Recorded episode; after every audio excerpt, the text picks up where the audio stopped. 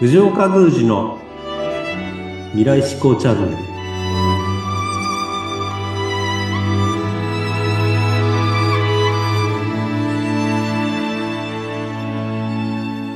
はい、皆さん、こんにちは。えー仙台の二柱神社の宮司の藤岡邦彦でございます。どうぞよろしくお願いいたします。こんにちは。インタビュアーの勝木陽子です。よろしくお願いいたします。藤岡さんもどうぞよろしくお願いしよろします。くお願いいたします。さあ、早速今日がなんと、1回目でございますよ。そうですね。はい。ドキドキもんです。まずはね、あのー藤岡さんに、今、宮司さんっておっしゃったんですけども、まず自己紹介をしていただきたいなと思いますが。はい、わかりました。えーまあ、仙台市にございます、二柱神社という神社の宮司をしております。えーこの神社は縁結びの神様ということで、えーございます。まあ、あのもともとは滋賀県にある多賀大社というところが、あのもともとの始まりなんですけれども、えーそこからこう流れてまいりまして、宮城県にある多賀城というところがございますけれども、えーそこにあの、多賀大社の、あの、お社がやってきたということから始まっていて、今、多賀城という、あの、国多賀城が生まれたえーところが、そういうところです。そこから、まあちょっと、えー、2、3キロ離れたところなんですけれども、そこに、あの、今、いる、神様がいるところでございまして、えーまあ、やっとお千年を間もなく迎えるというようなところにえーなってきております。えー千年って重いなって思いながら、あなんかはい自分にはできるのかなと常に思いながら、えー大丈夫かなと思いながらやってますけれども、まあ、それはやっぱり、うん、先人たちのお苦労してきた積み重ねがああって今があるということもありますし、その歴史の重みというのは感じてますし、先人のこう思いの重さというか、あの熱い思いというのも、まあ、あ肩にえーのしかかっているような状況で、えーまあ、押しつぶされないように、えー頑張ろうかなというふうに、あんまり肩い肘張らずに、えーまあ、ゆっくりやっていこうというふうに思ってます。はい。えー、普通、こう、なんでしょう。私たちがイメージする宮司さんって、もうとてもちょっと硬くて、なんか、若干こう、なんでしょう。あまりにこやかな感じのイメージはないですよね。でも、あの、私から見る、はい。あの、藤岡さんは本当に優しそうで、そして、その千年の重みに押しつぶされそうって、ちょっとね、言い方は失礼かもしれないけど、可愛らしい部分もあるんだなっていうことでね、安心しました。ありがとうございます。そうですね。あの、千年っていうのは、もう千年経っているっていうことなんですか？え、あのーあと2年、3年ですかね。あのー令和8年ですので、あと2、まあ、数えたら2年半ぐらいなんですけれども、そこでや1000年を迎えるということなので、今998年ぐらいになってるかなっていうところです。はい。これ、神社の歴史としては、先ほどちょっと藤岡さんはやっとっておっしゃったんですけれども、でも長い方ですよね。いや、でも長いところはいっぱいありますから、千何百年っていうのはザラにありますんで、私たちのところなんかはもう、まだひよっこって言われてもおかしくないようなところなので、えーまあ、でもやはり、この、じこの地域で千年っていうのは確かに長いのじゃないかなという、この地域に千年続いてる企業はありませんので、そう考えると、千年企業だなっていうふうに会社で思えば、うん、そういうような感じになるかなっていうふうに思います。はい。しっかりと、こう、地域、地元に根をしっかりと張られているという神社さんなんですけれども、えー今からあと2年後 ?2026 年ということで、もう今準備がね、すごく大変な時なんじゃないかと思います。ね。はい。そんな中で、この未来志向チャンネルということなんですが、さあ、これはどんな番組にしていきましょうか？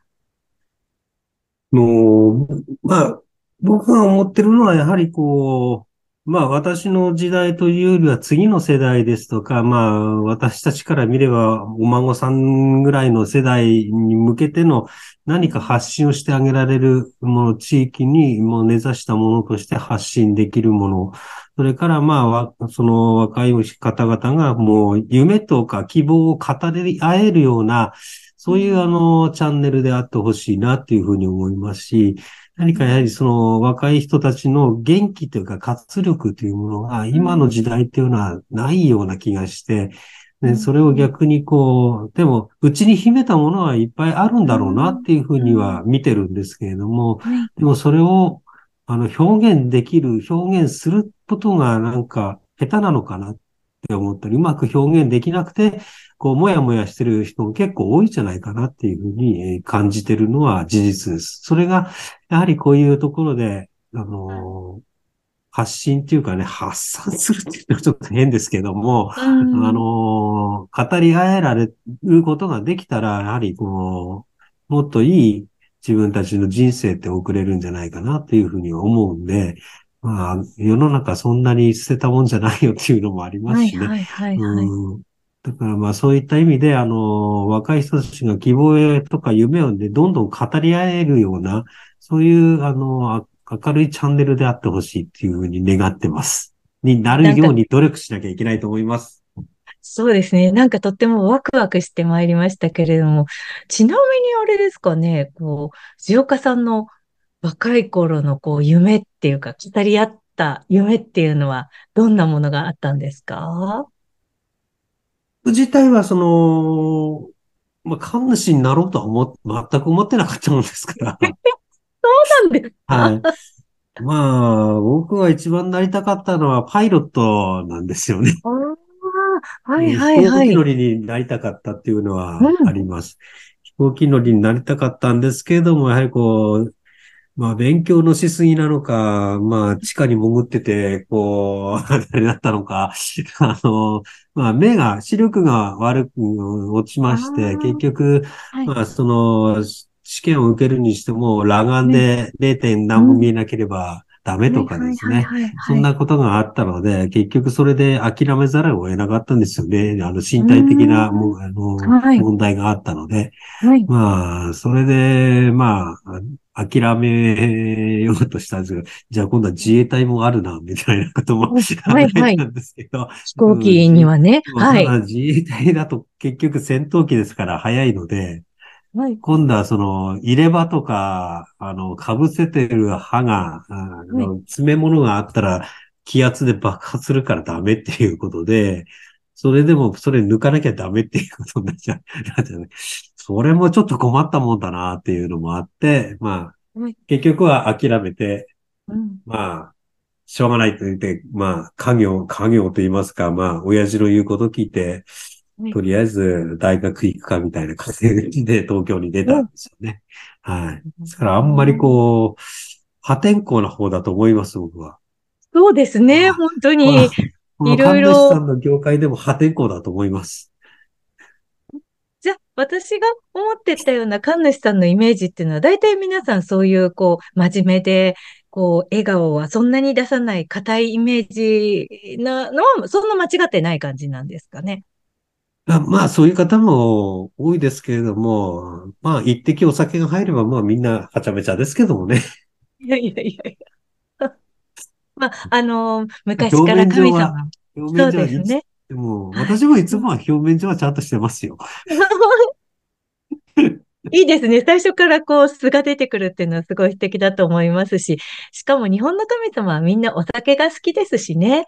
はい。そうですね。はい。はい。あの、その、それをこう習ってらっしゃるのかなという感じがいたしますが、そういう、その、パイロットになったりとか、それからその飛行機に乗るっていう、そう、どこまでもこう飛んでいきたいっていうような、そんな大きな夢を持ってらっしゃった、えー、藤岡さんということなのでね、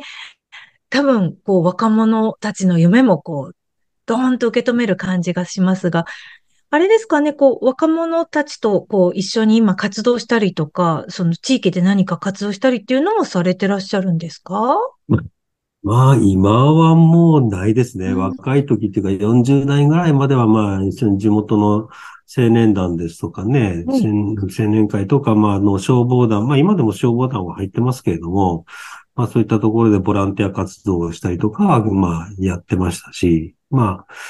まあ別の関係では、まあ青年会議所とか、まあいわゆる JC ですよね。JC とかもやって、まあ地域貢献っていうか、街づくりとか人づくりには、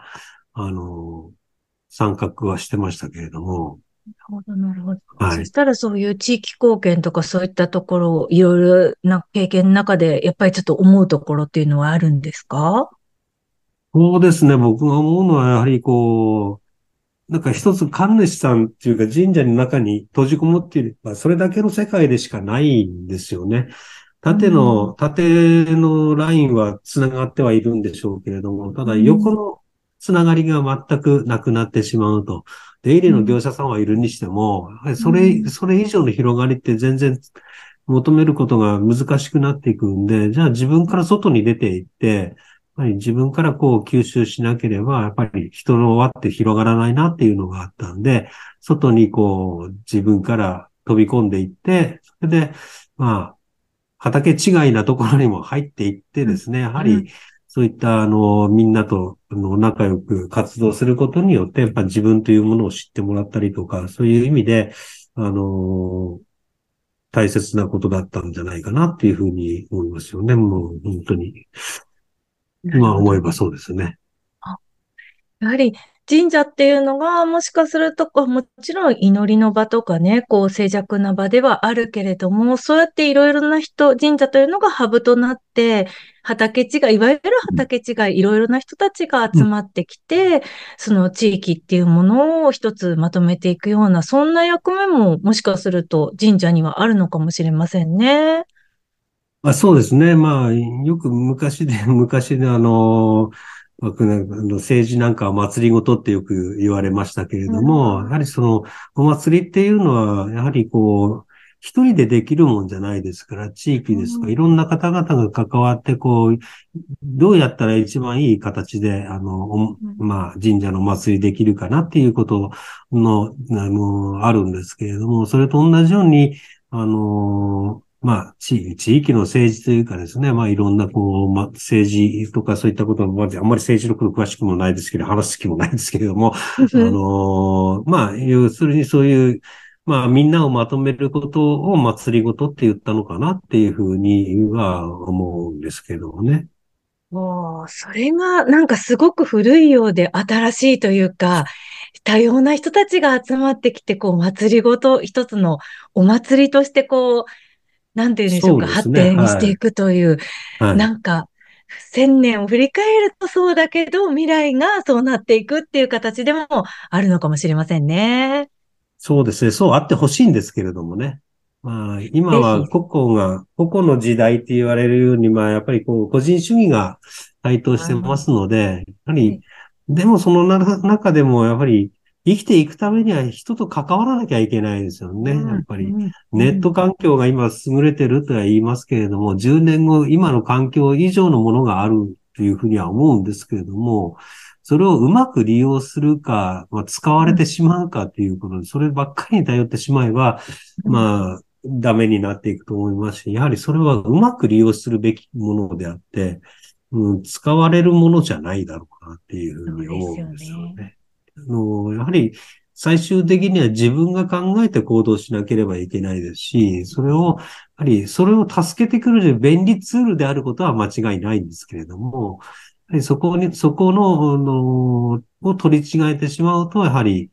あの、変な、あの、方向に走っていってしまうのかなっていうふうには今、感じてますし、まあ若い人たちがこう歩きながらスマホを見て、あれよくまあ歩けるもんだなと思いながらよく 見てるんですけれども、よくぶつかんないなと思ってそうですよ見ね。てますけど、すごいと思いながら、まあ、まあそれはそれの若者文化はそういうもんなんだろうなと思って、もう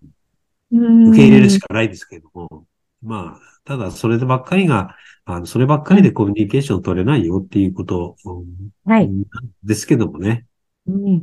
そんな話もね、していきながら、こう未来について、若い人たちともね、ちょっとお話とかしていけたらいいな、なんていうふうに思いますし、ゲストの方もね、あの、お招きできたらいいな、なんて思っております。はい。さあ、なんか次回がすごく楽しみになってまいりましたけれどもね、こんな感じで進めてまいりましょうか。はい。よろしくお願いします。はい、こちらこそよろしくお願いします。皆様、いかがだったでしょうか？えー、宮司さんとはの話を聞くの初めてっていう人もね、結構いらっしゃるんじゃないかと思いますけれども、これからもぜひお楽しみにしていただきたいなと思います。えー、ということで今日はこれぐらいにしておきましょうか。